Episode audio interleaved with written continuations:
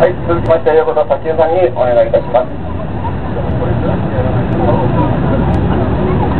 民者の皆様、こんにちは。拉致問題に関して本当に長い間、日本の国民の皆様にご心配をかけ、そして9年前、また8年前、このようなところで何度も救出のための活動をいたしましたけれども、今、それを振り返りながら、本当に今、拉致問題が国際的なところまで認知されて、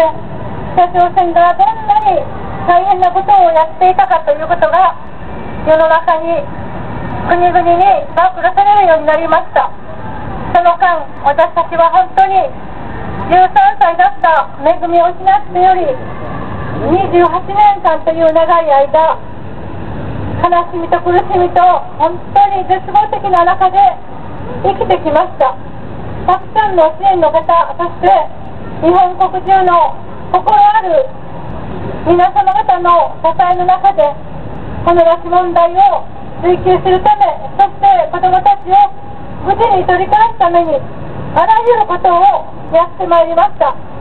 アメリカに行きワシントンに2度行き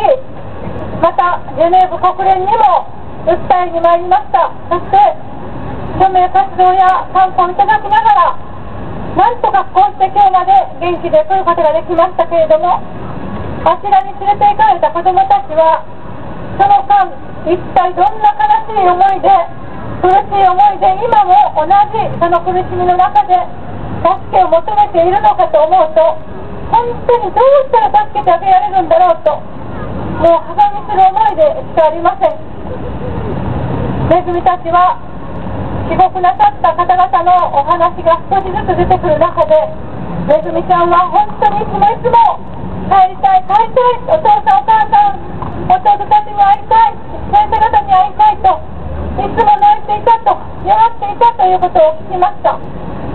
ノートには弟の拓也哲也の名前を何とも書いて拓也哲也拓也哲也とふるさとを忍んでいたということも聞きました。そんなことが分かっていても手を出して引っ張り出してあげることができない。これは政府政府同士が国家の犯罪をしっかりと追及して取り返すしかないことなんで私たちはこうしてお願いをしています。今もこのひとときもなんとか早く帰れないだろうかどうしたら帰れるんだろうかとたくさんの被害者の人たちがふるさとを持って嘆いているんです。回、安倍さんが官房長官に任命されなさって、私たち家族会のことを本当に同じ思いで一生懸命に拉致問題に取り組んでいてくださったこの方が官房長官に会えたことは私たちにとって非常に大きな喜びであります。このことを通して少しでもこのことが強く良い方向に展開していくことを願うばかりです。北朝鮮の本当にこのような全国極まる、冷酷極まる、そして嘘をつき続け、生きている者をもう死んだとさえして骨を出して、その骨が偽物であったと、私たちはどれだけたくさんのショックを受け続けてきたか分かりません。けれども、子供たちの苦しさを思えば、こうして元気で日本の平和の中におらせてもらい、何でもいただけて自由に暮らせることを感謝しています。その中で何としてもこの苦しみの中から救ってあげなければ日本の国全部が怒って何ということをするんだ。もしこれが私だったらどうするのか私の家族だったらどうするのかという思いでこのことを自分のこととして日本の大事な問題としてお考えいただきたいのです。今回の日朝協議この中で日本側が絶対に揺るがないこの拉致問題を解決し全員が無事で帰ってくるまで決して日本はあなたの国と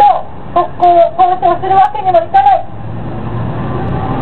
どんな支援もできないということを言い続けて揺るがない態度を示していただくことを